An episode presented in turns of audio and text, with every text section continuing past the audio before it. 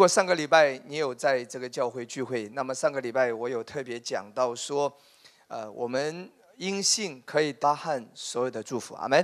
如果上一周你有来参加周周五的聚会啊，那么你知道说，神是啊因信称义来看亚伯拉罕的。那关于亚伯拉罕献以撒，关于那个妓女拉合，在上一篇信息里面都有一些详细的讲解。所以上一周我们我们在圣经里面很清楚的看到说，在神的面前，我们永远是因信称义的；但是在人的面前，我们的行为非常重要。人看你是因行为称义的，神看我们永远是因信称义的。那在恩典之下，在新约，我相信。我们所有的好行为都是来自于正确的动机。我们不应该在恐惧当中，在怕被惩罚、怕被审判当中，呃呃，做出一些好像看起来讨神喜悦的正确的事情。但你的心态是因为恐惧，是因为害怕，这个不是神所要的。神要的是我们正确相信所带出的那个结果。阿门。好行为是你的里面。啊，带出彰显，在外面有彰显，好行为一定是从里面开始的，阿门吗？当你的生命正确，当你里面啊正确相信，当你当你里面跟神有美好关系的时候，你的行为就会就会活出神要你活的那一个样式。这是恩典的精神，这是新约我们所强调的。我们今天已经不在那个律法主义的捆绑之下了，阿门吗？我们今天在基督里是自由的，哈利路亚。所以上一周的信息，如果你去看上一篇，是非常清楚的教导这一部分。那今天呢，我会继续上一周的信息，那继续会会有一些深入的跟大家呃一起来探讨。上一周我们讲到说，呃，我们今天是亚伯拉罕的后裔啊，我们是他属灵的后裔。那我们来看圣经，我们来看呃呃罗马书第四章，来打开罗马书第四章。我们很快翻到罗马书第四章，我们来看十三节到十四节。因为神应许亚伯拉罕和他后裔必得承受世界，所以我们今天是得亚伯拉罕的祝福。因着亚伯拉罕，我们是他属灵的后裔。神应许我们是必得承受世界，不是因律法，乃是因信而得的义。如果当你不知道福音啊赐予你所赐之义，你就没有办法来承受这个世界，没有办法来承受亚伯拉罕的祝福。然后十四节，若是属乎律法的人才得为后世，信就归于虚空，应许也就废了。是什么让信心归于虚空？是什么让那一些应许作废？神应许亚伯拉罕和他的后裔要蒙福，要蒙大福。可是这个应许为什么作废？这个应许今天在基督徒身上没有看到，是因为什么？因为律法主义，是因为你不知道所赐之意，所以你就没有办法来承受亚伯拉罕给你的一切的祝福。阿门。那今天我要我要跟大家来看上一周没有看的一些经文哈。那神确确实实应许了亚伯拉罕和他的后裔是要蒙福的。那神给他一些应许。而他能够承受这些，是因为他因信诚意。阿门。我们先来看第一段经文啊，我们很快来看创世纪，呃，第十二章一到第三节。创世纪十二章一到第三节，那这是第一次圣经记载神对亚伯拉罕的应许啊。那个时候他叫亚伯兰，后来叫亚伯拉罕。神对他是怎么说呢？来看第一节，耶和华对亚伯兰说：“你要离开本地本族富家，往我所要指示你的地去。我必叫你成为大国，我必赐福给你。”这是第一次提到神应许他，他要蒙福。我必叫你成为大国，我必赐福给你，叫你的名为大，你也要叫别人得福。为你祝福的，我必赐福与他；那咒诅你的，我必咒诅他。地上的望族都要因你得福，地上的望族都要因他得福。啊，确确实实，我们全世界因着耶稣，我们得到拯救。耶稣是亚伯拉罕的后裔，对不对？玛利亚、约瑟都是从亚伯拉罕的后裔，大卫的后裔，亚伯拉罕的后裔，大卫的后裔。所以。耶稣是从亚伯拉罕肉身是从亚伯拉罕这里出来的，所以我们全世界也真的因着亚伯拉罕而得到祝福。那这里我们可以看到，这是第一次神对亚伯拉罕的应许。啊，那我们再来看第二次啊，然后之后都会提到关于亚伯拉罕的后裔。啊，其实肉身来说就是今天的以色列人，按属灵来说就是我们神的孩子基督徒。来看十七章创世纪十七章第三节到第八节。好，第三节哈，亚伯兰夫妇在地，神又对他说：“我与你立约，你要做多国的父。从此以后，你的名不再叫亚伯兰，要叫亚伯拉罕，因为我已立你做多国的父。”第六节，我必使你的后裔极其繁多，国度从你而立，君王从你而出。确实，耶稣是从他的后裔出来的。第七节，我要与你并你世世代代的后裔。坚立我的约。哦，这个时候开始提到他的后裔。所以以色列人、犹太人，按肉身来说是亚伯拉罕的后裔。所以他说：“我与你的后裔，世世代代的后裔，坚立我的约，做永远的约，是要做你和你后裔的神。我要将你现在寄居的地，就是迦南全地，赐给你和你的后裔，永远为业。我也必做他们的神。”这是第二次，那我们再来看第三次。那圣经好多次记载啊，来看创世纪二十二章十七节到十八节。二十二章十七节到十八节，再一次这里说十七节：论福，我必赐大福给你；论子孙，我必叫你的子孙多起来，如同天上的星、海边的沙。有人说，今天以色列人没那么多，以色列人大约八百万人口，以色列国家啊。就算散居在世界所有的犹太人加起来不超过一千五百万，没有那么多嘛。可是别忘了，今天所有信耶稣的人都被称之为亚伯拉罕的后裔。历世历代有多少？确实这节圣经已经应验了。确实他的后裔如同天上的星、海边的沙。你的子孙必得着仇敌的城门，并且地上万国都必因你的后裔得福。当然，这里指的是耶稣啊。首先指的是他的后裔是耶稣，全世界是因着他的后裔耶稣得到拯救，但是也包括他肉身的后裔犹太人。很多高科技、很多先进的东西都是来自于犹太人。爱因斯坦也是他肉身的后裔，因为你听从了我的话。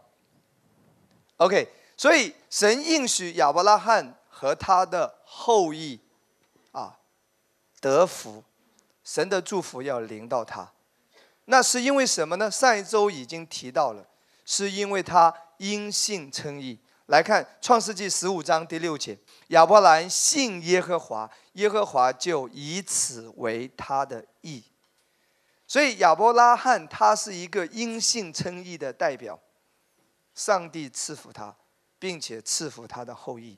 那下面我稍微的要跟大家来讲，就拿肉身来说，因为神与亚伯拉罕所立的这个盟约，你知道他的肉身的后裔，今天的犹太人是多么的蒙福吗？我我之前去过以色列啊，以色列今天的人口大约是八百万，全球的犹太人加在一起大约一千五百万，啊，可能精准的话每年会有增长。会有浮动，这个都是正常。仅占世界人口的百分之零点二到百分之零点三，整个全世界人口只占那么一点点，但在各个领域却发挥着不成比例的影响力。自从诺贝尔奖设立以来，百分之二十二的得奖人都是犹太人，这个比例是其他民族的一百倍以上。不管你什么日耳曼民族啊、大和民族啊，任何一个民族，犹太人他的影响力是高过其他民族的一百倍。全世界最有钱的企业家中，犹太人占了将近一半。美国华尔街的精英有百分之五十都是犹太人。全全美国两百名最有影响力的名人当中，犹太人占一半。福布斯美国富豪榜前四十名当中有十八名是犹太人，美国最顶尖的名牌大学中，三分之一的教授是来自于犹太裔。啊，诺贝尔奖犹太裔占三分之一哈。然后我要告诉你，可能你比较知道的哈，谷歌创始人犹太人，脸书 Facebook 创始人犹太人，甲骨文这个这个那么有影响力的公司创始人犹太人，英特尔创始人犹太人，环球影城创始人犹太人，华纳兄弟创始人犹太人，派拉蒙电影，还有戴尔电脑、康博电脑，全是。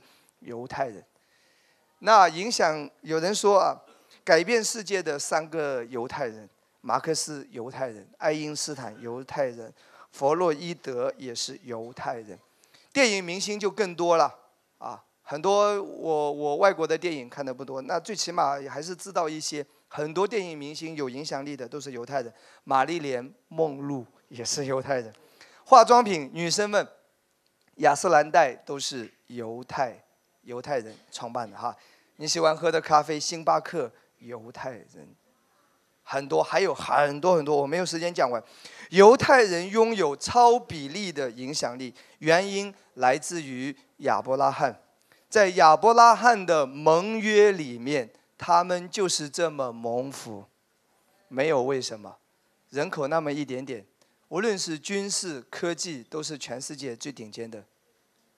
经济都是最顶尖的，他们的影响力是不成比例的，因为神应许，不管他们是正面的还是负面的，可是他们就是有影响力，因为在亚伯拉罕的盟约里，OK 吗？有人说哈，有人说，在希特勒杀死的六百万犹太人当中，可能当时就有一些犹太人拥有了。治疗这个癌症的秘诀和治疗艾滋病的秘方都已经有了，所以仇敌也是借着这种杀戮把他们给灭掉。如果那六百万的人没有被杀掉的话，可能现在癌症也不再是医学难题，脱头发弟兄可能也不是医学难题，艾滋病可能都不是医学难题，可能他们都已经掌握了，所以他们拥有超凡的智慧。他们拥有财富的恩高，他们拥有超凡的影响力，不成比例的影响力，在他们的生命当中，其实就是因为神与亚伯拉罕所立的盟约，他的后裔要蒙福。各位，我要告诉你，这是从肉身的角度来说，好消息是什么？圣经称我们今天的你我，今天在基督里，当你知道恩典。当你知道耶稣为你做了什么？你是真正属灵的亚伯拉罕的后裔，所以我相信说，一个正常的基督教，它所发挥出来的影响力应该是更大的。啊，这也是我上一周所谈到的话题。那下面我们来看另外一段圣经，《加拉太书》第三章十三节到十四节。当我读到这个圣经的时候，我非常的兴奋。那今天，哎，圣经这里告诉我们什么？来看十三节，基督既为我们受了咒诅，就赎出我们脱离律法的咒诅，因为经上记着，凡挂在木头上都是被咒诅的。这里告诉你说，耶稣，耶稣为我们受了咒诅，就赎出我们脱离律法的咒诅。你想知道律法的咒诅是什么吗？回去看一下《生命记》二十八章后面所记载的，各样的疾病、天灾人祸、贫穷。各样的咒诅，这些是来自于咒诅。我再说一次，贫穷不是一个祝福，贫穷是咒诅。你知道吗？人贫穷可以可以出卖身体，人为人人人贫穷可以什么？可以抢劫，可以可以做很多犯法的事，可以可以贪心，行贿受贿，都是因为贫穷。圣经从来没有说财富是万恶之根，圣经说贪财是万恶之根。其实，那个那个有财富和贪财是两个概念，阿门吗？其实重重点是在于你的生命，重点是在于你知道钱财的目的是用来干什么，重点是在于你知道谁是你真正的主，钱不是你的主，耶稣是你的主，阿门。钱只是你的工具，哈利路亚。钱它是中性的，你可以用来为神而活，你也可以用来挥霍，对不对？过着放纵的生活，它是中性的。所以，所以贫穷不是一件好事情。生命记记载说，贫穷是咒诅。如果你不相信的话，你去泰国看一下，很多小孩子，很多小女孩只有十来岁，在贫民窟都是在出卖肉体的，因为太贫穷了，父母把他给卖掉。你到了非洲很多地方看看，为了一块面包拿刀要杀人的，因为太贫穷了，没有东西吃。贫穷不是个好东西，神应许我们是充足的，阿门。所以《生命记》记载所有关于咒诅的内容，无论是疾病也好，贫穷也好，啊，无论是天灾人祸、意外死亡也好，无论是各种各样的捆绑也好，耶稣在十字架上的牺牲，已经把你从咒诅里面赎出来了，阿门吗？那我要在这里跟大家来分享一个问题，我曾经也想过，耶稣为什么要选择钉十字架的死法？你知道，在在当时的罗马，十十字架钉十字架的这种死法是最残忍、最痛苦的一种死法。因为钉在十字架上不是马上死的，砍头一刹那就死了。十字架上是慢慢折磨而死，一个正常男子要六个多小时血才流干，最后才死的。而且那个挂上去是非常非常的残忍。为什么耶稣要选择挂在这个十字架上？如果是为了我们的罪得赦免，耶稣可以选择被砍头，血也流出啊。耶稣可以选择被石头打死，可是为什么耶稣选择十字架钉在木头上？十字架的死法，因为旧约有一条记载，我们顺便来看一下。再回到这边，《生命记》二十一章二十二到二十三节，旧约在律法当中有一条规定，哈，来看二十二节：人若犯该死的罪，被治死了，他你将他挂在木头上，他的尸首不可留在木头上过夜。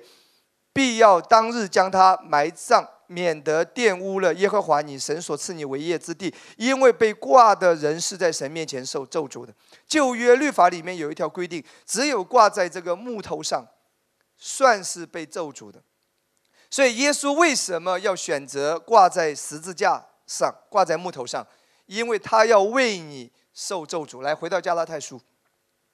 那圣经这里“受”这个字原文也可以说是什么？成了，他为你在十字架上成了咒诅，才能够把你从咒诅当中赎出来。阿妹，所以真的感谢耶稣在十字架上的牺牲，他把我们从咒诅当中赎出来了，所以我们不再受咒诅，我们要蒙福了。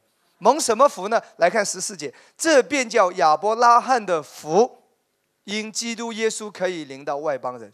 你要得到什么福啊？亚伯拉罕的福，因基督耶稣可以领到外邦人，跟我说外邦人，再说一次外邦人，太开心了，外邦人三个字，意思告诉你，亚伯拉罕的福因着耶稣，今天新约可以领到谁？可以领到中国人，对不对？可以领到上海人，上海话，可以领到河南老乡，对不对？可以领到所有信耶稣的外邦人，你不用担心，你是有资格的。只要你不是犹太人，你都是外邦人。我们中间有没有人是犹太人呢？没有吧？所以我们都是外邦人。所以今天也就是说，神给亚伯拉罕的祝福，以及给他给他后裔的祝福，神与亚伯拉罕和他后裔所立的这个约，这个祝福的约，因着耶稣基督。今天临到了我们在座的每一位，阿门，使你们因信得着所应许的圣灵。那我在这边要要先讲亚伯拉罕的祝福到底是什么？有很多了。首先，他是公义的，神称他为义。这个在创世纪十五章第六节刚才已经说过，神称他为义。他得到的第一个祝福就是。因信称义，跟我说因信称义。所以你得到亚伯拉罕的祝福，就是你跟他一样，你只要信耶稣，你因信称义，你是公义的。你知道吗？当你知道今天你是公义的，神看你是义人，那么接下来所有圣经提到给异人的应许，今天都是属于你的。箴言书第十章第六节说。福子临到异人的头，各样的祝福临到你的头上。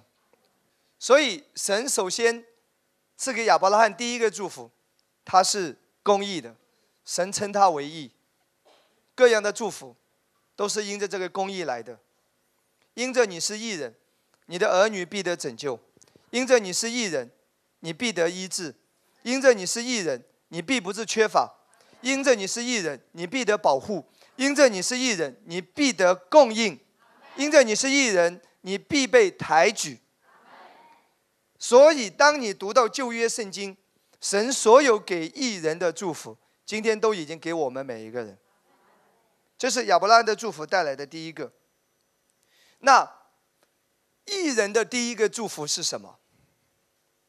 在所有的应许当中，神看这个是最大的，也是最好的祝福，就是这里所说的。来，三章十三到十四节，义人的第一个祝福是什么？使我们因信得着所应许的圣灵。跟我说圣灵。所以义人的第一个祝福，神看为是最重要的。也是最大的一个祝福，是圣灵。今天我要在这边特别要提到一点，在旧约之下，只有在极少数的君王、先知或者祭司，极少数的在他们的身上，圣灵偶尔会降临，借着他们做一些伟大的事情。可是圣灵会降临，圣灵也会离开。并且只是降临在极少数的人身上。圣经记载说：“啊，耶和华的灵感动大卫，大卫就被神兴起了，对不对？”圣经也记载说：“耶和华的灵大大的感动参孙，他就可以撕裂那个狮子。”圣经记载说：“耶和华的灵降在基甸的身上，他就成为士师，被神兴起，做一些伟大的事情。”所以在旧约，圣灵只是降临在极少数的君王、士师。以及祭司、先知这些人的身上极少数，并且圣灵降临，圣灵也会离开。当他们犯罪的时候，圣灵就离开了。所以大卫，你知道在诗篇才会说什么？来看诗篇五十一篇第十一节。啊，今天很多新约的基督徒也学大卫这个祷告，真的是属灵的无知。大卫是旧约之下的人。五十一篇十一节，他怎么说？不要丢弃我，使我离开你的面；不要从我收回你的圣灵。你不要看到这节经文，然后回家之后也跪在床头，求求你不要收回你的圣灵。无知，旧约是这样的，圣灵会降临，圣灵会离开，并且只降在极少数的人身上。可是新约呢？因着耶稣的牺牲，亚伯拉罕的祝福，他称你为义了。然后圣灵怎么样？永远与你同在。来看约翰福音十四章十六到十七节，我要求父，父就另外赐给你们一位保惠师，啊，叫他永远与你们同在。所以新约圣灵与与神的儿女是是多长时间在一起？我不知道你认不认识字是多久？永远，永远是多久？永远就是永远。所以你不需要常常跑到床头跪在那里，求求你圣灵不要离开我，不要从我收回你的圣灵，那是属灵的无知了。圣经讲得很清楚，没有条件，没有理由。他没有说你表现好我就与你同在，你一骂老婆我就离开。他他没有这样，弟兄。虽然你不应该骂你太太，对不对？虽然你你应该要有好的表现，OK，没有问题，这些都是好的。可是圣经没有任何条件。圣经就是当你相信这位耶稣，圣灵来了，他要在你的里面永远与你同在，就是真理的圣灵，乃世人不能接受，因为不见他也不认识他，你们却认识他，因他常与你们同在，也要住在你们里面。所以新约圣灵是永远与基督徒与神的儿女同在，这个是当你因信称义。这个艺人的祝福当中，神把它看为是最重要的，是第一个，阿门吗？那那我我今天会告诉你说，怎么样被圣灵引导，这才是你所有祝福能够真正得得到的，这个非常重要，真的。我觉得我我这几年也一直在学习怎么样被圣灵引导。我看到很多基督徒不蒙福，其实还是少一件事。不知道跟随圣灵，还是在理性当中行事。做生意也是一样的，其实是需要学习跟随圣灵的。很多人事业失败是因为不知道跟随圣灵。啊，这个一会儿我会跟你讲。可是，在在讲到这个之前，我还是让大家知道圣灵的功用。首先，新约，圣灵不会离开你，他永远与你同在。跟我再说一次好不好？白纸黑字在这里，跟我说永远与我同在。永远是多久？永远就是永远。阿门吗？还有第二，我要跟你讲新约圣灵来的目的是什么？圣灵来的目的有很多，但圣灵来的目的绝对不是叫你知罪，叫你自己责备自己。圣灵绝对不会指出你的罪。哇，可能刚来到这个教会，听到这个教导，可能会觉得很惊讶。哎，那圣经说自己责备自己。等一下，等一下，我们要来看。我要挑战每一个人：你在新约找不到一节经文，圣灵来是要你知罪，或者说圣灵来是要责备你的罪。新约是找不到的。我指的是基督徒，神的儿女。那圣灵来的目的是什么？哎，那首先，首先我要我要问一个问题：有人说，那我犯罪了，我怎么知道？如果圣灵不不指出我的罪，圣灵不责备我的罪，那我犯罪了，我怎么知道？很简单，不用担心。当亚当夏娃吃下分别善恶树的果子之后，人的良知被启动了，善和恶已经被启动了。所以每一个人都是知道什么是对的，什么是错的。OK 吗？哎，我要让你看一节经文，你不用担心的。罗马书第二章十四到十六节，我们在座的每一位，我要告诉你，在今天之前，你所有犯的罪，你都知道那是罪的。你的问题是知道做不到，你不是不知道，你全知道，对不对？态度那么差，你是知道的，不应该态度那么差，是不是？发那么大脾气，你绝对知道，你不应该讲这些污秽的言语，你绝对知道，你什么都知道，甚至办公室偷偷的拿拿两支铅笔，你都知道这样做不应该，全知道。每个人都有良知，良知已经被启动了。分别善恶树吃了之后有这个功能。来看这个经文，没有律法的外邦人，非基督徒，甚至也不是犹太人哦，没有律法哦。若顺着本性行律法上的事，他们虽然没有律法，自己就是自己的律法。来看十五节，这是显出律法的功用，刻在他们心里，他们是非之心同作见证，并且他们的思念互相较量。或以为是，或以为非。这就是这个这个律法，就是分别善恶树的果子吃了之后，这个这个良知被启动了。分别善恶树就是代表律法，你知道吧？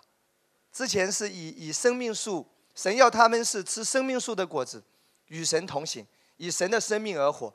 后来吃了这个分别善恶树的果子之后，就被赶出去了，然后就只能靠着善和恶。所以每一个人里面都有善和恶，都是知道善和恶这种良知的能力在每一个人的里面，或以为是，或以为非，都是知道的。就在神界耶稣基督审判人隐秘事的日子，照着我的福音所言，将来所有的外邦人，神也是可以审判你的，因为你做的事情，你的良知都是知道的，绝对是公平公正的。有人说我不知道。其实你都知道，我我我再说一次，就算有的人尝试着用酒精去淹没它，或者说用毒品，这个良心会暂时减弱，但它仍然在，只是良心的声音微弱了，可是它仍然在，知道哪个是对，哪个是错。所以，请听好，你不用担心圣灵没有指责你的罪，圣灵没有带领你去认识什么是罪。人们就不知道罪，这个你不需要担心，因为良心的功能在每一个人的里面。阿门。第二，你也不需要担心，因为你身边的人都会告诉你什么是对的，什么是错的。如果你已婚的话，弟兄，你太太会告诉你什么是袜子应该要每天换，这是对的，对不对？甚至有时候你像屏幕师所说的，你丈母娘也会告诉你的。你身边的人绝对会让你知道什么是对，还是还什么是错。你工作应该要有怎么样的表现，你老板绝对会告诉你的，怎么样的表现是对的，怎么样的表现是错的，不需要圣灵告诉你，你都是知道的。哈利路亚，好吗？那圣灵来的功用到底是什么？有人说我我有看到一节经文啊，叫我们自己责备自己啊。那我们今天再次来回顾一下这一段经文，好不好？我很快的时间来讲，我已经讲了好多次。来看愿福音十呃十六章第七节到十一节。愿福音十六章第七节到十一节。我觉得很多时候在过去的传统当中，我们解经啊会断章取义，我们随便拉出一节经文就来乱套，可是没有去看上下文，对谁说，在什么背景下说，为什么这么说，它针对谁的，我们有时候没有去关注这些。圣经是为我们而写的，圣经都是真的，但并不是圣经每一句话直接拿来套在你的头上。那耶稣说：“左眼看错了要挖掉，左手做错要砍掉。”为什么你不去执？为什么你不去执行？眼睛看错要挖掉，耶稣有这样讲啊？手做错要砍掉。哎，你眼睛有没有看错？手有没有做错？不好意思，我碰到一群太圣洁的人了。只有我眼睛常常看错，手有时候也会做错。不好意思，在你们中间我尴尬了。哦，哦对，感谢主，我来到了一间非常圣洁的教会，完美的教会，不用装了。你有看错，你有做错，可是你为什么不去执行？说明你自己也知道，耶稣讲这个话的意思，肯定不是叫我砍掉，所以要去看上下文。耶稣对谁说？耶稣为什么这么讲？耶稣这么讲是塞住那一些要靠着律法称义的人，意思说你根本做不到。你以为你守了割礼，你以为你守了安息日，你你就完美了？你有很多没守，你只是挑一些你能守住的守，其实你还是违背律法的。耶稣常常是把律法，呃，提升到一个高度。当人们自义的时候，觉得我这么样的表现，我配得在神面前称义，神神配的要祝福我。我配得他的祝福，耶稣就把律法提升了。有人说我没有奸淫，我到今天还是处女，可能有人这样说。我是对青少年讲道，你们年年长的听不懂算了。耶稣说：“你心里动了淫念，就是犯奸淫。”你还说什么？对不对？有没有看见姐妹？有没有看见帅哥？多看几眼，对不对？犯奸淫了。还什么自义，对不对？啊，我没杀人，我是好公民。有没有恨别人？对别人有没有看法？有没有意见？杀人了。耶稣说：“凡心里动怒的，就是杀人呢。恨他弟兄的，就是杀人的。”所以耶稣讲的话，他是有用意的。你不能够死板的拿来套。OK，一定要注意上下文背景到底在讲什么，对谁说，针对谁，什么情况下说。我我再举一些例子嘛。耶稣说：“呃，撒玛利亚的外邦人的路不要走，撒玛利亚的城不要进。”有没有讲这个话？可是我们常常说普天下传福音，哎。耶稣耶稣马可福音最后说：“你们要到普天下去，使万民做我的门徒，传福音给他，信而受洗必然得救。”有没有？普天下就是外邦人传福音，哎。可是却说撒玛利亚的城不要进。外邦人的路不要走，耶稣确实说过这个话。想知道原因吗？下一次我上四经学的时候来讲这个啊，吊吊你胃口，先不解释，不解释。我是让你知道说，就算是耶稣说的话，你也没有完全去做，你哪有完全去做？哎，所以同样，请听好，我是要挑战你说，圣经都是真实的，圣经都是为我们而写。可是圣经也告诉我们说，解经的原则，按正义分解真理的道。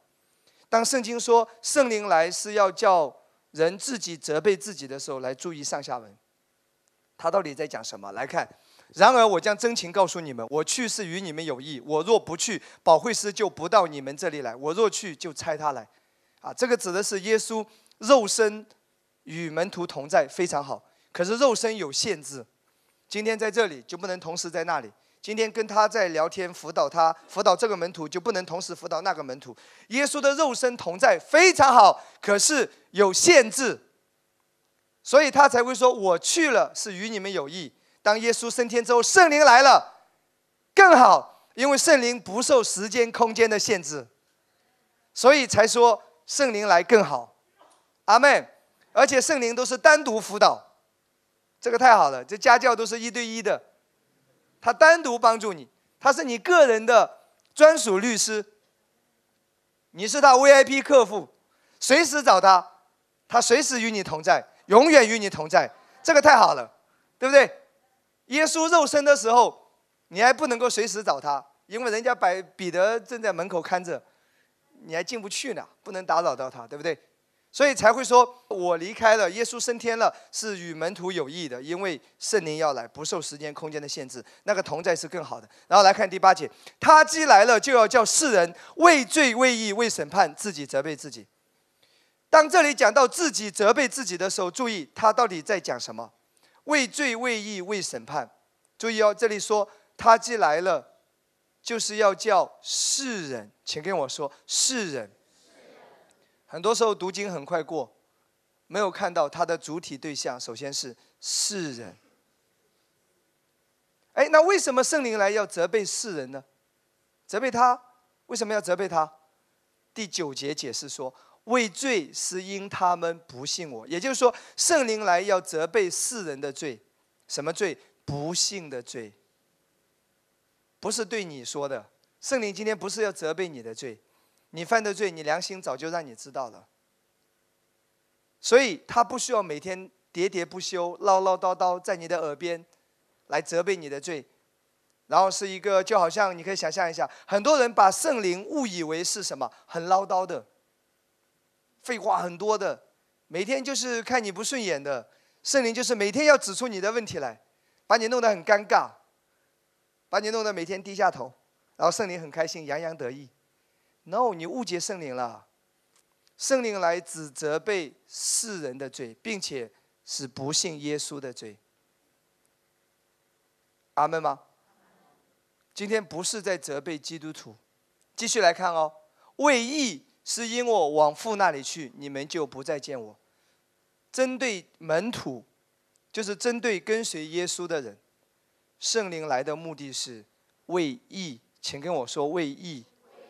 首先不是责备他们的罪，因为圣灵来是要责备不幸的罪。门徒都已经信了，你我今天我们中间还没有不幸的人嘛，对不对？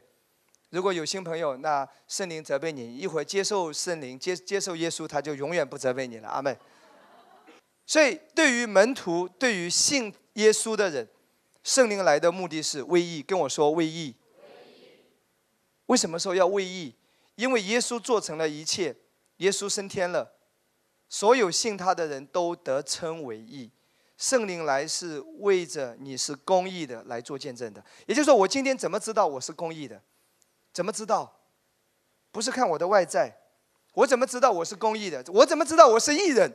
因为圣灵在里面。后拉嘎巴拉沙嘎拉，所以我是公义的。哈利路亚！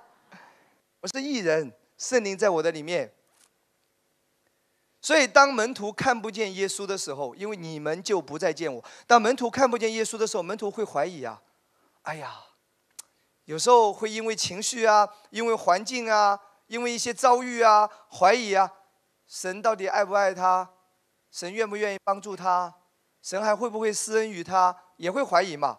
因为耶稣在可以当面问耶稣啊，耶稣总是充满微笑的笑脸，对不对？可是耶稣已经升天了呀。当他们怀疑的时候怎么办？圣灵来做见证，告诉他说：“你永远是公义的，神永远是帮助你的，神永远与你同在，神永远要施恩于你。”哈利路亚，阿门。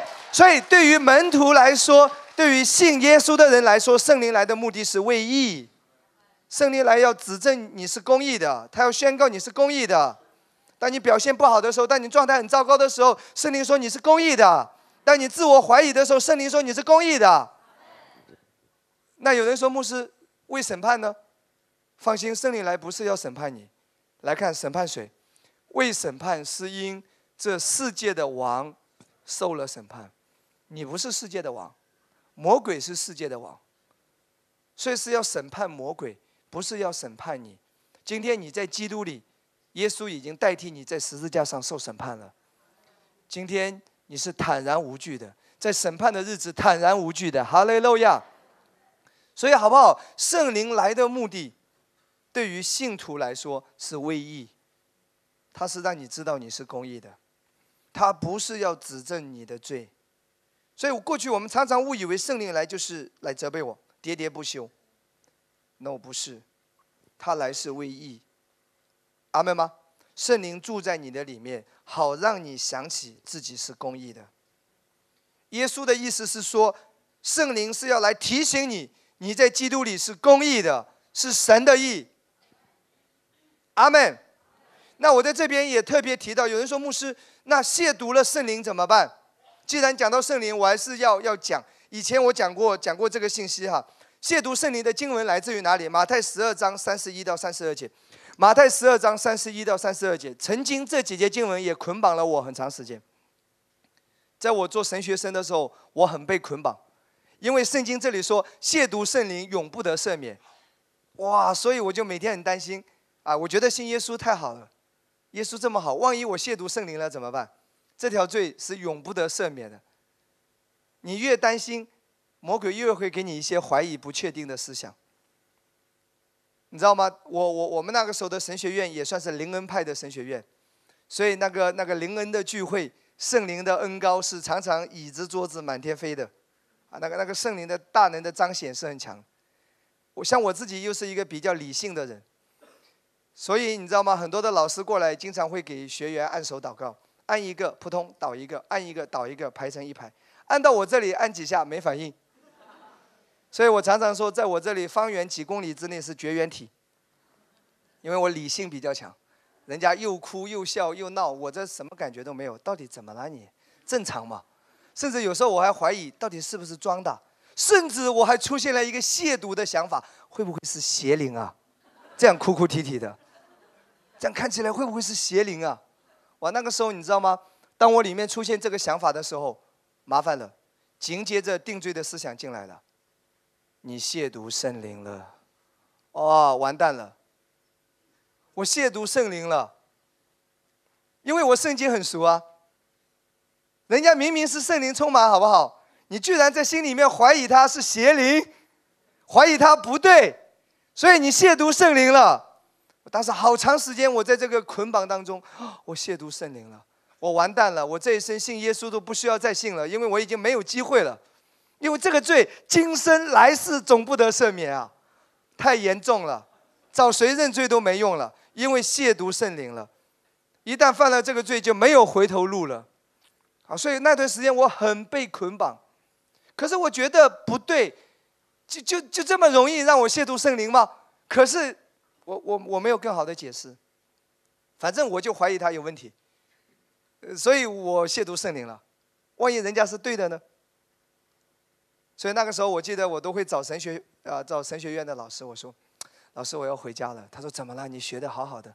我说因为我亵渎圣灵了。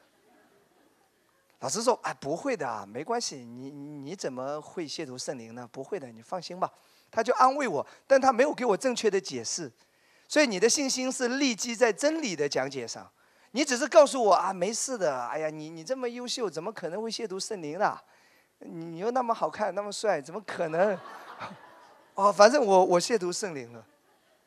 反正我就是怀疑他有问题啊，我就怀疑他这个灵不对的，所以困困扰我很久。啊，后来当然这些问题呢，就是说没有解释。后来恩典福音真的太厉害了。让我明白整本圣经，恩典告诉你，今天只有一个罪，你没有办法得到赦免，就是不幸的罪。来看几几处经文好不好？马可十六章十六节，只有一个罪啊！记住，今天只有一个罪，信而受洗必然得救，不信的必被定罪。注意哦，不信的必被定罪。再来看约翰福音三章十八节。约翰福音三章十八节，信他的人不被定罪，不信的罪已经定了。今天只有一个罪，上帝说我也无能为力，那就是你不信啊。耶稣这么好，可是你不信他，谁也救不了你。所以只有不信的罪是上帝没有办法来拯救你的。那亵渎圣灵呢？圣经确实这样讲。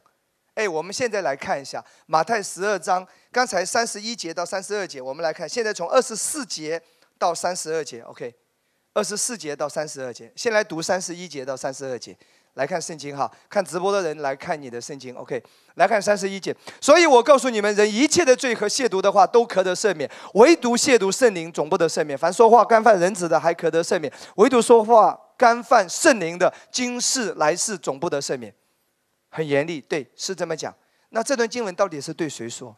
在什么背景下说？很快拉到第二十四节。但法利赛人听见就说：“这个人赶鬼，无非是看靠着鬼王别西卜。”哇，原来是谁在说耶稣是鬼王？法利赛人。法利赛人是不信耶稣的人，拒绝耶稣的人。他们是不信耶稣的人，明明知道耶稣是来自神，可是他们不信他。圣灵来就是为耶稣做见证的，所以他们是不信耶稣的人，耶稣才会说：“今生来世不得赦免。”你不信耶稣嘛，肯定死路一条喽。肯定就是不能够得到赦免嘛。所以这不是对于你来说的。阿门。如今那些在基督耶稣里的就不再定罪了。今天你永远不可能犯。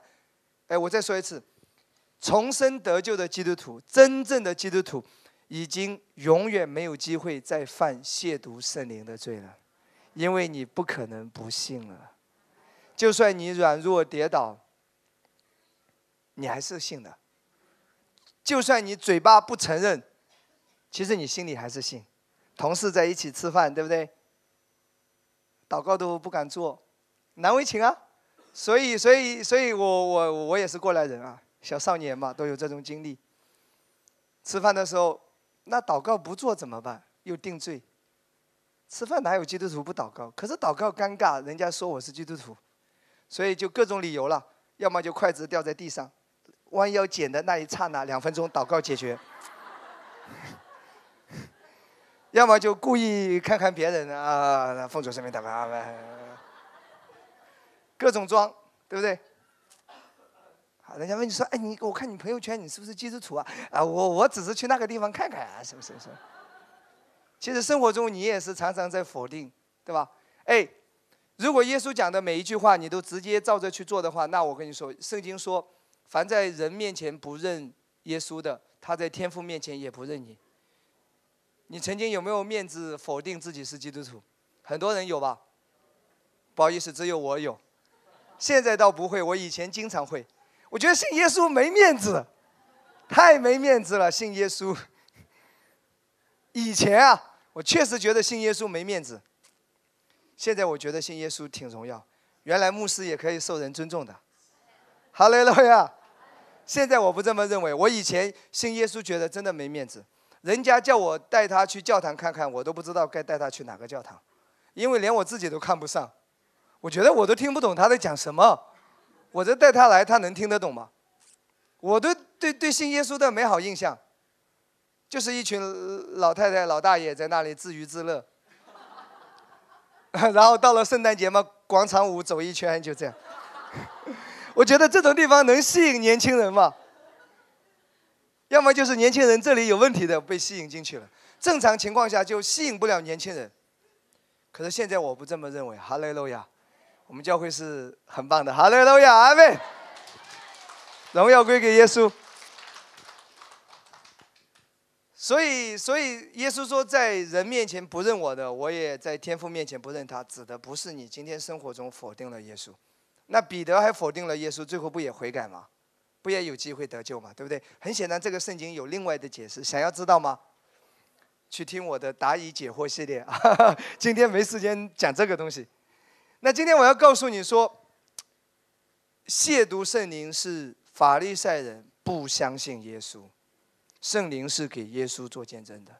所以今天你我永远不可能亵渎圣灵。阿门。那圣经提到圣灵，还有一次提到说，不要叫圣灵担忧。我还是要让你来看一下《以佛所》第四章二十九到三十节，圣灵会担忧的。为什么他担忧？因为他爱你。当你做了一些，就是说，当你，当你有一些事情情况发生的时候，他特别担忧，因为他爱你。以前讲到那个圣灵担忧，你知道在传统之下会怎么讲？不要抽烟啊！圣灵会担忧的。甚至，甚至我在很早以前还听过有人这样讲：，像你化妆化这么浓，穿的又那么时尚，头发又这么卷起来，爱世界，圣灵很担忧啊，姐妹。哦，对对对对对，就就觉得好像说，哇，口红擦的那么那么鲜艳，圣灵很担忧的。衣服穿的这么时尚，夏天穿那么少，圣灵很担忧。当然，关于基督徒的谈吐举止啊，或者说衣着打扮，记得不是靠这个在神面前称义，永远因信称义。但是在人面前呢，根据大众的眼光能接受，好吧？你不要搞另类，大众眼光能接受就 OK，好吧？大众眼光，你今天的社会，你烫个头发也不算什么嘛，对不对？大众眼光能接受就 OK，不要让人觉得怪异啊！不要这一边红的，一边绿的。我以为今天怎么来了一只公鸡在我们这个会场里？你你也别这么玩嘛，啊！然后站在台上唱诗歌敬拜，然后穿一个超短裙，你让我们的男生很尴尬，一直在擦鼻血。你家里难道布料这么少吗？缺布料吗？也不需要这样，对不对？你正常就 OK，可以吗？但是你也不要。这个都都二是二零一八年了，你这个穿的穿的像清朝的人一样，这个从从连脚都裹起来，然后裹到最上面，姐妹最好是把把搞个面罩把自己蒙起来，这样搞不会带来圣洁的。这个不是给你这个这样不能给你带来真正的圣洁，圣洁是在心里，OK。啊，你也不需要回到古代啊，也不需要做非主流，好吧？但是，但是我我我指的是说，在教会你上台怎么样怎么样啊？服侍大众眼光能接受。当然，我也不排斥说你特殊身份。如果你是个艺术家，留长发很正常，欢迎你，对吧？很正常啊，这个也没关系啊，你你开心就好，OK。这个不是重点，所以请听好，请听好啊。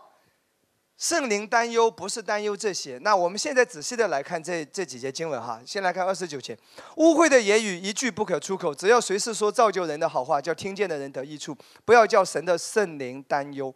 你们原是受了他的印记，等候得赎的日子来到。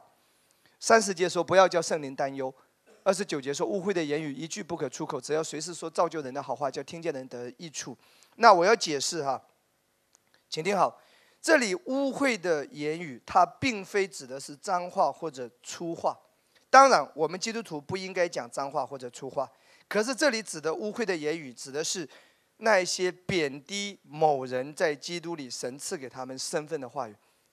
我认为是，每当你讲话没有给予人恩典，在定人的罪，不是从恩典的角度来讲话。哎，我再说一次，你可以指正人的错误，但你记得夹心饼干哦，记得给予人恩典哦，记得提醒人在基督里的身份和地位哦，不要用行为定义人的身份，用身份去导正人的行为。阿门。我认为这里污秽的言语，它指的是当你贬低恩典、贬低人在基督里的身份地位、贬低耶稣在十字架上为他所成的一切，让他觉得他不配的。当你要去定罪他的时候。圣灵就担忧了。有人说你这样的解经太武断了。我要告诉你，还有一种解经方法，用圣经来解释圣经。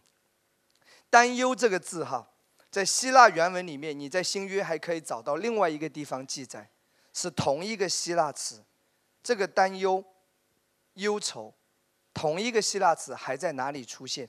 你可以用另外的圣经来解释这个圣经。下面我们来看马可第三章第五节。担忧这个希腊词在马可三章第五节这里是同一个词出现。你知道当时的背景是什么？耶稣怒目周围看他们，忧愁他们的心刚硬，就对那人说：“伸出手来。”他把手一伸，手就复原了。这里记载当时有一个人手枯干了，对不对？耶稣要医治他，可是耶稣身边围着的一群人是谁？法利赛人，他们就是在找耶稣的把柄，他们就是计较耶稣安息日还行医，违背律法，他们不能够接受耶稣带给人的恩典，所以耶稣怒目看他们。你发现，在耶稣的整个生平的服饰当中，耶稣从来没有对罪人，从来没有对妓女，对那些税吏怒目。来斥责、来咒诅他们，从来没有。耶稣只有对自以为义的法利赛人，耶稣很生气。所以我再说一次，再再严重的罪人，耶稣都是要拯救你，他来就是为着罪人来的。可是当你自义的时候，耶稣就没有办法来帮助你，恩典就无法临到你的生命当中。所以耶稣在这个地方很生气，他怒目周围看他们。耶稣生气了，然后忧愁他们的心刚硬。忧愁这里跟希腊文就是跟担忧是同一个字根。耶稣为什么忧愁？因为这里没有恩典，因为否定恩典，因为贬低了恩典，所以耶稣就很忧愁。所以圣灵什么时候会担忧？当你行事为人，当你讲话。当你把恩典挪掉的时候，当你否定别人在基督里的身份地位的时候，圣灵这个时候就很担忧。请听好，圣灵不会因为今天你卷了头发像泡面一样，他就很担忧。他吃了没事干吗？OK。当没有恩典，他就特别担忧；当你不认识恩典，他担忧，因为他爱你。哎，告诉你，担忧的目的是因为他爱你。我现在跟你说啊，非洲有一个小男孩，然后今天早上被车撞死，你有什么感觉？没感觉，因为你根本不关心他，你也不认识，离你太遥远。所以非洲发生今天发生一件什么事情，你不会太担忧，因为你关心不到他，你也爱不到他。可是今天你家里发生一件事，你亲人身上发生一一件事，你就会很担心，因为你爱他。担心的程度跟爱的程度其实是成正比的，OK 吗？认可吗？所以，因为他太爱你了，他来就是要为义做见证的。当你老是否定啊，我是个罪人啊，我是个罪魁啊，我各种不配，这个时候圣灵担忧了，因为你否定了耶稣的恩典。OK。好吗？再回到加拉太书三章十三到十四节，加拉太书三章十三到十四节。所以今天亚伯拉罕的福临到每一个因信称义的啊，每一个信耶稣的人，因着耶稣基督临到我们每一个人。亚伯拉罕的福就是因第一个是什么？是因信称义，神称他是公义的。那义人的第一个祝福是什么？圣灵，得到圣灵。所以今天我们有圣灵。我今天要特别在这边提到一点：圣灵的内住和圣灵的洗礼是两个概念，它不是一样的。OK 吗？来看啊，那今天我们得到所应许的圣灵，圣灵内住和圣灵洗礼是不一样的。这两个经历都是属于我们的，都是属于艺人的祝福。这个在神的眼中是第一个祝福，甚至比你的健康还重要。因为你有了圣灵帮助，你可以从疾病里面走出来。如果你没有圣灵的帮助，你就算是今天很健康，你明天生病了，你也不知道该怎么办。所以，神认为一人第一个祝福是得着所应许的圣灵。阿门吗？所以这里特别提到说是圣灵，而不是你的健康，不是你的财务。虽然健康的祝福非常好，财务突破也非常好。可是，当你成为艺人之后，神要给的第一个祝福，首先是圣灵。阿门吗？那我要再说，圣灵内住和圣灵的洗礼是两个经历，两个不能混为一谈，是不一样的。你有圣灵内住，你还需要经历圣灵的洗礼。圣灵的洗礼就是凭信心说方言，这是你的凭据。干坚信是这么教导的。平约瑟牧师也是这么教导，我也是这么相信的。这一点上，五旬宗也好，啊，很多很多灵恩体系的教会、神召会也好，他们跟我我我们跟他们的教导是一样的。这个是圣经讲的，我们绝对相信说受圣灵洗是有凭据的。这个外在的凭据就是说方言，所以我我们鼓励教会所有的会有说方言的。这是圣经所说的。阿门。很快来看几处经文，来看约翰福音二十章二十一到二十二节。约翰福音二十章二十一到二十二节。那耶稣又对他们说：“愿你们平安。父怎样差遣了我，我也照样差遣你们。”说了这话，就向他们吹一口气，说：“你们受圣灵。”所以当时耶稣死里复活，向他们显现，吹了一口气，他们受圣灵。这个受圣灵是圣灵内住，他们里面有了圣灵。之前门徒。没有圣灵，因为耶稣还没有得着荣耀，耶稣还没有死里复活，还没有升天，所以这个时候他们有了圣灵，是圣灵内住。可是耶稣却对门徒说：“你还要有另外一个经历，很显然是另外一个不同的经历哦。”使徒行传第一章第三节到第五节。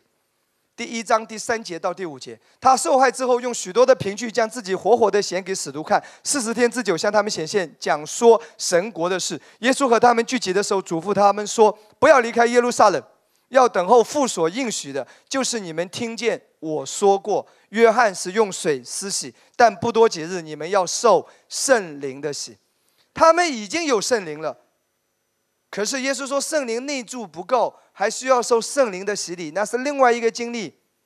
所以到了使徒行传第二章，他们在马可楼房祷告，哎，什么事情发生呢？来看第二章一到第四节。二章一到第四节，五旬节到了，门徒都聚集在一处。忽然从天上有响声下来，好像一阵大风吹过，充满了他们所坐的屋子，又有舌头如火焰显现出来，分开落在他们个人头上，他们就都被圣灵充满，按照圣灵所赐的口才说起别国的话来。他们受圣灵洗，然后说起别国的话，就是说方言。那彼得怎么说的？来看第二章三十二节到三十三节，《使徒行传》第二章三十二节到三十三节，彼得就站起来讲道，对不对？彼得怎么说呢？这耶稣神已经叫他复活了，我们都为这事做见证。他既被神的右手高举，又从父受了所应许的圣灵，就把你们所看见、所听见的浇灌下来。注意，当当人得着神所应许的。得着耶稣所应许的，我们要受圣灵的喜。这里说这个圣灵的喜发生的时候，会有什么？所看见、所听见，它不是没感觉的，它是可以看见、可以听见。所以，当你受圣灵喜，当你当你说方言的时候，这是一个看得见、听得见的凭据。我再说一次，有人受圣灵喜，动作比较夸张。有人倒，有人哭，有人笑，好像酒醉了。圣经说各样的表情表现都有，也有人比较平静。所以不是用倒来衡量他有没有受圣灵洗，也不是用哭用笑来衡量他有没有受圣灵洗。虽然这些都是圣灵充满的一种表现之一了，各式各样都有，可是用什么来评判他有没有受圣灵洗？说方言。所以，如果你已经说方言的，你已经受了圣灵的洗，所以你要多多的方言祷告。这是神赐给艺人的第一个祝福。圣灵会带领你进入到一切的丰盛，圣灵会带领你走出一切财务的危机，圣灵会带领你走出一切身体的疾病和压制。你要依靠你里面的这位圣灵，他是你的保惠师，他是带领你的，他查验万事。阿门吗？OK 吗？我有一个系列的教导，就是我接下来会在教会有这样的一个公开课，就是如何被圣灵引导。啊，我会讲讲两个晚上，我觉得这个教导是非常重要。那我今天在这里只是告诉你一点点，基督徒活活活在地上，我告诉你一个原则：你不要被眼睛所看见的引导，也不要被环境左右，你要常常学习被你的内心。因为圣灵就在你的心灵里，圣灵与你的灵在一起，你要照着你里面的感觉来决定，不要照着外面的感觉，你要跟随里面，阿门吗？最简单的方式，最重要的原则，就是照着这个平安在你心中的带领方式。我来看几几处经文，好不好？我今天没有时间讲关于预预言，我也没有时间讲关于意象、异梦的讲解。这个在我们教会的门徒级别、组长级别的，未来都是有这些学习的。啊，牧师会跟你分享更深入一些的。你还是需要明白，对属灵的事，虽然我们追求的是耶稣，但是对于属灵的事也不可无知。你需要知道，你没有去追求神机骑士，没有去追求。钻到这个这个里面，可是你还是要知道，你不能无知，你需要知道圣经的原则。阿门。当你知道，你就不会迷信。阿门吗？所以需要教导。我我觉得我们教会比较好，几乎没有出现这些混乱，是因为牧师教导的全，经常有讲了，所以在这个教会说个方言，你也不会骄傲，因为大家都说方言。在这个教会发个预言，也觉得没什么，因为很快大家也都知道预言是怎么运作的。你说我见个异象，这不算什么，我们这都可以。是因为你不要让它神秘化。圣经说，在属灵的事情上，在恩赐上不可无知。当你明白，就不会去迷信，啊，不会来一个啊，他据说他祷告很灵的，然后全排队，这只会显出教会不成熟来。这个教会感谢神，讲完道，牧师讲完道，几乎没有人来找我祷告啊，很少，因为这是成熟。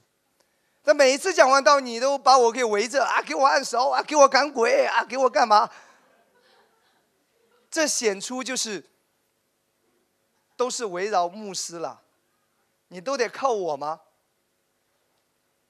你要有神的话语，自己从神那里来领受，这才是健康的。啊，这个呃，只是说呃，这些教导我们不能无知。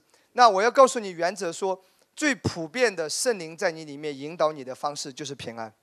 来看几处经文啊，以赛亚书，呃，以赛亚书，我们来看五十五章十二节，OK。他们啊，你们必欢欢喜喜而出来，平平安安蒙引导，平平安安蒙引导。跟我说，平平安安蒙引导。当你为着一些人事物祷告的时候，当你要做一些决定，你内心感觉到不平安，放一放，等等。尤其是弟兄姊妹，你要去操练，这个感觉是很真实的。尤其是当一个教会知道恩典。知道罪得赦免，你知道吗？当你知道罪得赦免的真理，你的良心已经被洁净了，你永远不再被定罪了。但你的良心被洁净之后，你就很容易被圣灵引导，平平安安蒙引导。不要听人的意见，但人的意见可以参考，重点要学习，花一点心思听里面。别人都说好不一定好，大家都说股票买买买买买买，你买就死定了。我跟你说。当当当圣灵感觉到哎不可以的时候，你先等一下。阿门吗？不是说我我不是针对某一件事，而是你要学习被引导。哥罗西书三章十五节是怎么讲的？又要让基督的平安在你们心里做主。阿门吗？所以当你受圣灵洗，当你得着了方言的恩赐。你多一点方言祷告，更多的在灵里祷告。我再说一次，当你不断的方言祷告，就是在你的灵里面祷告，圣灵就会带领你的灵，圣灵就会在你里面带领，让你里面更加敏锐。圣灵让你的灵更加敏锐，你你里面就会有这种察觉。这几年我一直在操练，见到有一些人，我都不需要交通的，我觉得肯定有问题。有人说啊，请我去讲道。两句话都不用谈，我就知道不应该去，肯定是不靠谱的。圣灵就会给你清楚的带领，不一定要讲太多，没讲你就知道了。而有一些虽然他还没邀请，我知道我将来肯定是要去到他那里的，不是照着人数，而是照着里面的敏锐。圣经说属灵人参透万事，就是当你不断的方言祷告，操练你的灵，你的灵就可以变得更敏锐。每一个人里面都有神的灵，圣灵与你的灵同证，阿门吗？那下面我要举几个例子，很快做一个总结啊。OK，马可第二章第五节到第八节，来看耶稣啊，你看耶稣的服饰，心里比头脑知道的要快，头脑有时候需要几天才知道，其实心里就很容易知道，因为圣灵在你的里面。来看，呃。耶稣见他们的信心，就对摊子说：“小子，你的罪赦了。”有几个文士坐在那里，心里议论说：“这个人为什么这样说呢？”他说：“健忘的话了，除了神以外，谁能赦罪呢？”耶稣心中知道他们心里这么议论，哇，太厉害了！你是神呐，他真的是神，真的。当你多一些操练，我有时候，你心里想什么，其实我猜得到，不是心理学。而是圣灵比头脑更快，常常可以经历到这样子，就灵里哈，耶稣是这样的服侍的。再来看，来看马可第五章二十八到三十二节。所以，当你更多方言祷告，你是可以这样的来看，意思说我只摸他的衣裳就必痊愈。这是那个血肉的妇人，于是他血肉的源头立刻干了，他便觉得身上的灾病好了。耶稣顿时心里觉得有能力从自己身上出去。耶稣顿时心里觉得，耶稣里面就知道，所以就在众人中间转过来说：“谁摸我的衣裳？”门徒对他说：“哎，你看众人这么拥挤，还说谁摸我呢？意思说这么多人呐，肯定有人碰你了。”可是耶稣已经知道了，耶稣周围观看，要见做这事的女人。所以，亲爱的弟兄姊妹，有没有有有没有学到，耶稣是靠属灵的知觉而活？OK，最后我要告诉你，保罗也是一样，《使徒行传》二十七章的第十节，保罗是靠灵里的察觉，这次要要行船的往远方，大家都说好，连那个有经验的那些船长、划船的都觉得说 OK。来看第十节、十一节、十二节、十三节，看下来哈。众位，我看这次行船，我看，看什么？他灵里感觉到，他灵里看到，这一次行船不断货物和船要受伤损、大遭破坏，连我们的性命也难保。但百夫长信从掌船的和船主。当当保罗说：“我看这次有危险。”那个船长，那个掌船的和船主，肯定会问会问保罗：“哎。”这个船你划了几年啊？桨那个那个船桨有没有划过？你有经验吗？保罗没有任何经验。保罗没有靠着他世上的知识和经验。我再说一次，世界上的知识经验都是好的，但有时候不一定有用。照着灵里的知觉，我跟你说，恩典福音。很多人说啊，小兵牧师，谁又骂你呢？啊，谁又反对这个呢？啊，谁谁谁谁谁，不要被别人的话所左右。我灵里感受到这个东西要复兴的，这个要要扶正的，这个正宫娘娘的孩子啊，要继承的。我要都听这个说说，那个说说，我不得得抑郁症了，我不要疯掉了。啊，谁谁在说你坏话？啊，谁谁谁不接受？啊，谁谁谁反对？学习保罗一样，照着灵里来生活。其实你来到这个教会也是一样，啊，问问你老家那个传道人，啊，这个小兵你认识不认识？啊，这里能不能来？然后问问你原来教会的这个那个，然后问问他，问问他，问问他，问到最后你自己都糊涂了。什么都别问，祷告，让圣灵来带领你。有时候别人圣经说众人都说好的时候，你有祸了。有时候大家都说好。不一定好，大家都反对保罗，保罗却在神的心意当中哦。不一定哦，很多时候不是看外在，灵里的察觉，方言祷告，让圣灵来带领你。阿门吗？不是看外在，包括教会的走向，我都不是看外在，我不是听到什么风声了，然后做什么决定，要不要再开一个牧区。我们不是照着这些知识经验都是好的，但是还是要照着圣灵的带领。越安全有时候越危险，越危险有时候却越安全。你要照着神带领你怎么做，在神的心意当中，阿门吗？所以保罗是那个灵里是很敏锐，因为保罗说：“我说方言比你们众人还多。”哇，这个。有人说牧师，哎，我渴望这种灵里敏锐，多说方言，少讲废话，少在背后讲牧师坏话，对不对？没了没了，我们都是好基督徒。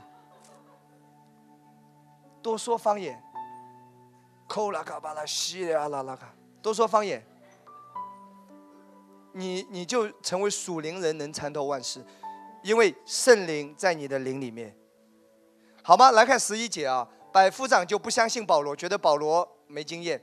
结果接下来啊十三节，这时微微起了南风，他们以为得意，就起了苗。有人说：“你看，他买那个什么什么什么货币也也涨了，他干这个什么什么什么投资也发了。你看，你看，你看，你这一弄，接下来就得倒霉了。有时候不能看外在的东西。OK。”好，最后就发生了很多的事情。来看啊，后来你看啊，不多几日，狂风从岛上扑下来，哇！来看十、十五、十六、十七、十八，甚至，甚至你看完蛋了，完了完了，十八节。第二天，众人都把货物抛在海里。十九节到第三天，把船上的器具全什么金银宝石、什么古董什么的全丢了。哇，我们得救的指望都绝了。太阳和星辰多日不显露，哇，漆黑一片，又在大海里。但神对保罗说：“二十四节，不要害怕，你必站在凯撒面前，并且与你同船的人，神都赐给你。”啊，最后还是有方法了。如果这段经文你继续看下来，你看保罗很厉害，三四节到三十二节，甚至当那个船，啊，在过程当中，你看水手想要逃出船，把小船放在海里，假装要从船头抛锚的样子。保罗，你看灵里又察觉到，对百夫长说和兵丁说：“这些人若不等在船上，你们必不能得救。”这回百夫长听他的话了。乖乖的学习了，于是兵丁砍断小船的绳子，由他飘去。最后来看二十八章第一节。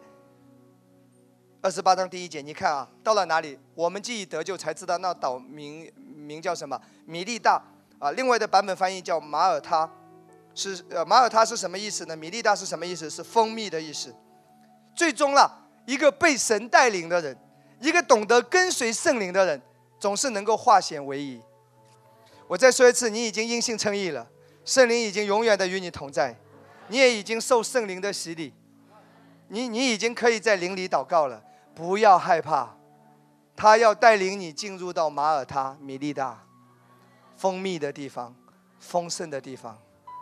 今天你我已经一起在这艘恩典的船上，不要怕，好事要发生，哈利路亚！呜，我们一起站起来祷告。最大的掌声荣耀归给耶稣，哈利路亚！不管你在看直播，还是在看转播，还是今天晚上在这个现场，我要为每一位来祷告。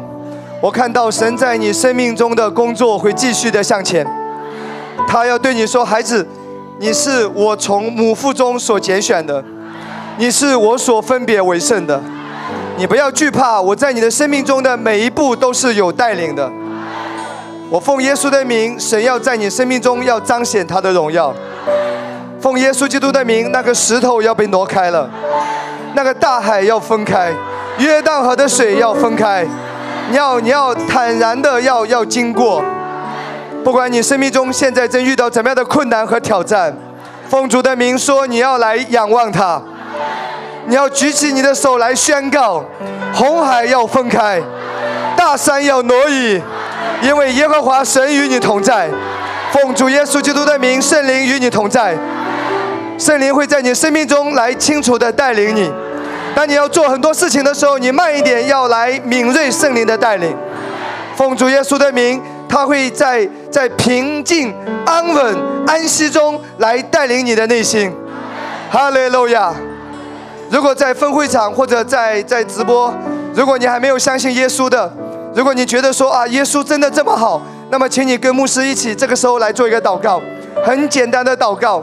耶稣要成为你的救主了，你愿意的话，你跟牧师来祷告。这个祷告很重要，几句话，请跟我说：主耶稣，我相信你是神的儿子，为我的罪死在十字架上，流血牺牲。我今天相信耶稣，接受耶稣，我就成为神的孩子。我罪得赦免，我因信称义了，我得着永生。圣灵欢迎你住在我的里面，与我同在。感谢耶稣，奉耶稣基督的名祷告，阿门。